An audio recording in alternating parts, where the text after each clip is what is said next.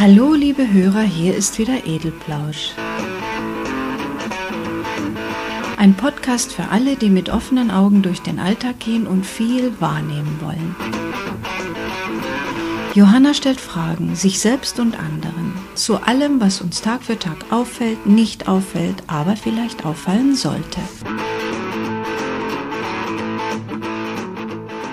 Da ist das Wort schon wieder, dieses pseudo-englische Wort aus dem Jahre 2006.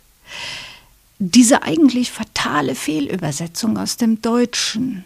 Public Viewing. Amerikaner kräuseln die Stirn bei dem Wort und vor allem bei der Bedeutung in Deutschland. Damals 2006 war auch ich ziemlich erstaunt, denn meine Englischkenntnisse reichten gerade noch so weit, gemeinsames Verabschieden von einem aufgebahrten Verstorbenen mit diesem Wort zu verbinden. Öffentliche Leichenschau nannte es eine Deutsch-Amerikanerin. Naja, das fand ich dann schon ziemlich hart. Also, bei uns ist es gemeinsames Gucken, Fernseh gucken, Wobei ich schon den Schwerpunkt auf gemeinsam setzen möchte. Denn nichts ist langweiliger, als allein zu Hause im stillen Kämmerlein des Mannes Lieblingssport zu genießen. Alle geben sich profimäßig. Jeder weiß genau, welchen Fehler da gerade der Libero. Heißen die so? Also der Libero macht der Keeper. Heißt der echt so? Ist lahm und ihm fehlt es an Ollis. Ja, der heißt wohl so Wucht und Wendigkeit. Genervt oder völlig aus dem Häuschen werden Trainer und Schiedsrichter Entscheidungen, die blöde Sau, zerpflückt.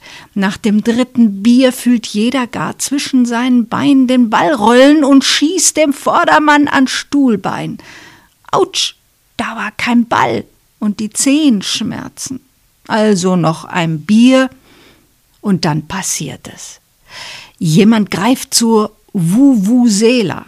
Dieses rein zur Lärmerzeugung ohne einen nützlichen Sinn hier bei uns vertriebene Folterinstrument mit Option zur, jedenfalls hier in München, erlaubten schweren Körperverletzung.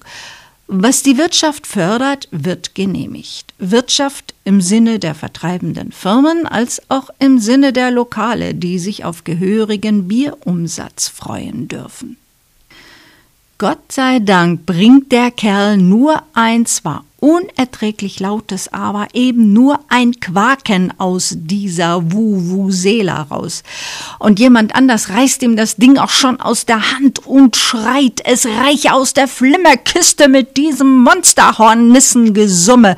Überdimensionales Froschgequake brauche er nicht auch noch.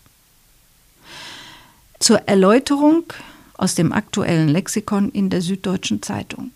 Wer von einer Vuvuzela in einem Meter Abstand erwischt wird, muss einen Schalldruckpegel von 120 Dezibel hinnehmen.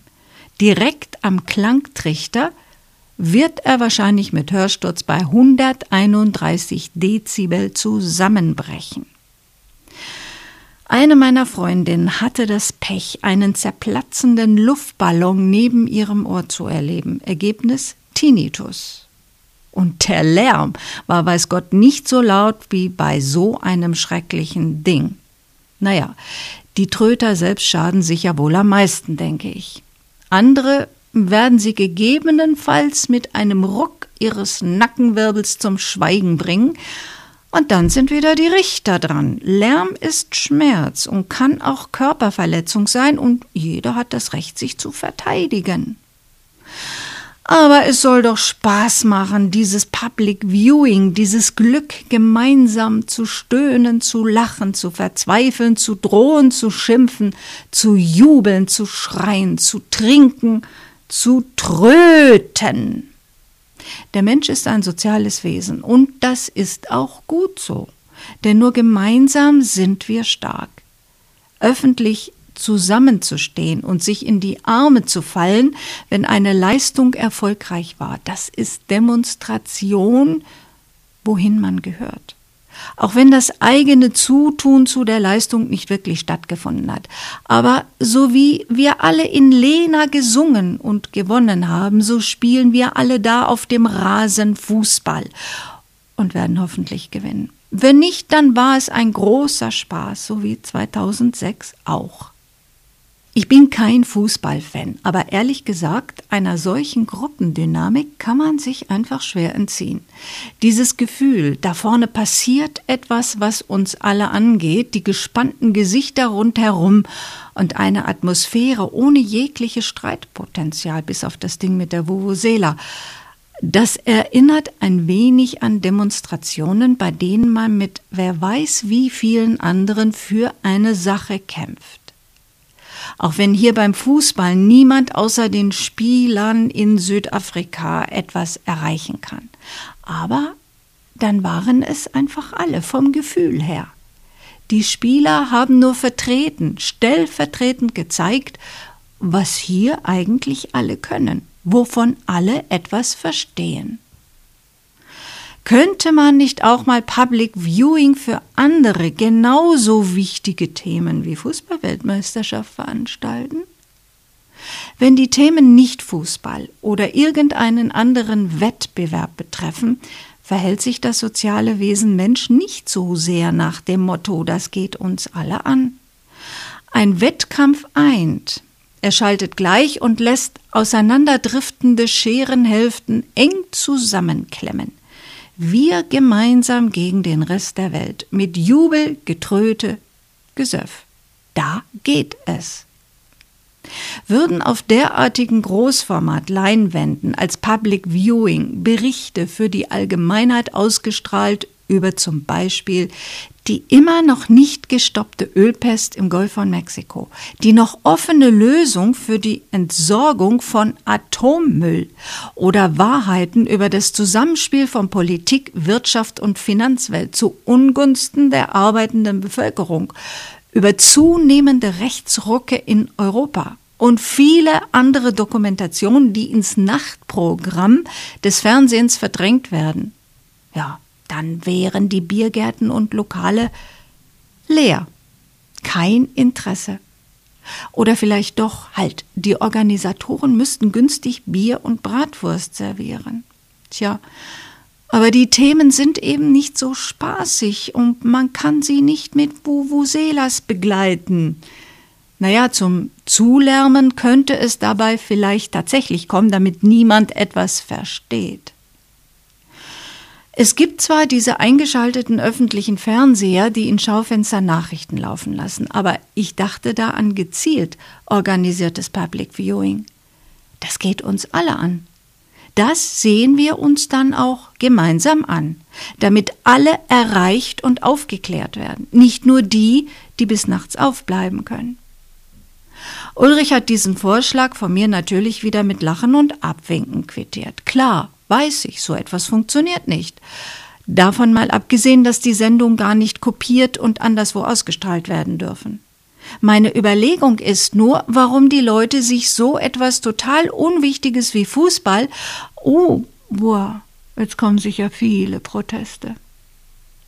Also warum die Leute sich Fußball gemeinsam in Massen ansehen und begeistert diskutieren und ein Wir-Gefühl entwickeln, aber bei Themen, die eigene Zukunftsperspektiven und das Überleben betreffen, sich plötzlich auseinanderdividieren lassen und kein Wir-Gefühl mehr haben. Wenn beim Fußball zum Beispiel der Tischnachbar kein Bier mehr hat und sich vielleicht keins mehr leisten kann. Kein Problem. Hallo Bedienung, komm, bring meinem Freund noch ein Bier der gehört doch zu uns. Wir sind doch eine Gemeinschaft. Die Gemeinschaft, die hinter der großen Sache Fußball und den Spielern stehen muss, damit ein Erfolg rauskommt. Obwohl alle nichts davon haben, außer den Spielern, den Werbe- und Marketingagenturen.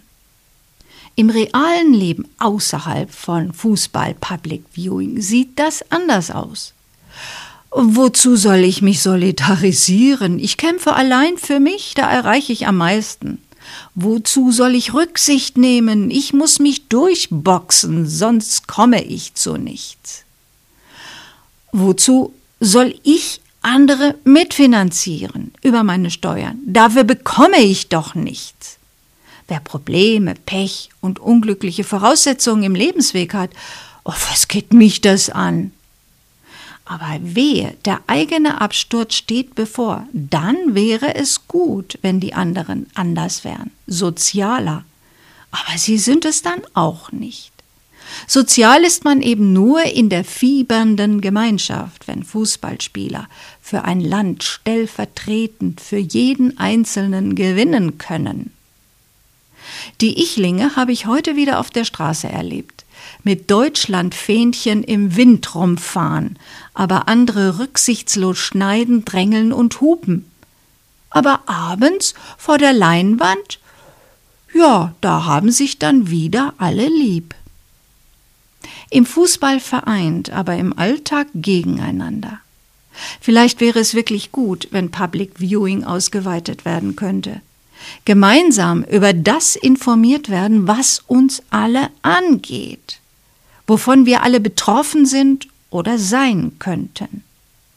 Gemeinsam Impulse zum Nachdenken bekommen, gemeinsam entdecken, wie stark wir durch unsere Masse sind, weil die Schwachen unter uns mit einbezogen und gestützt werden, gemeinsam erkennen, wer der Gemeinschaft nützt und wer ihr schadet, gemeinsam beschließen, sich nicht mehr verschaukeln zu lassen und täglich mehr werden, die zu den Public Viewings kommen.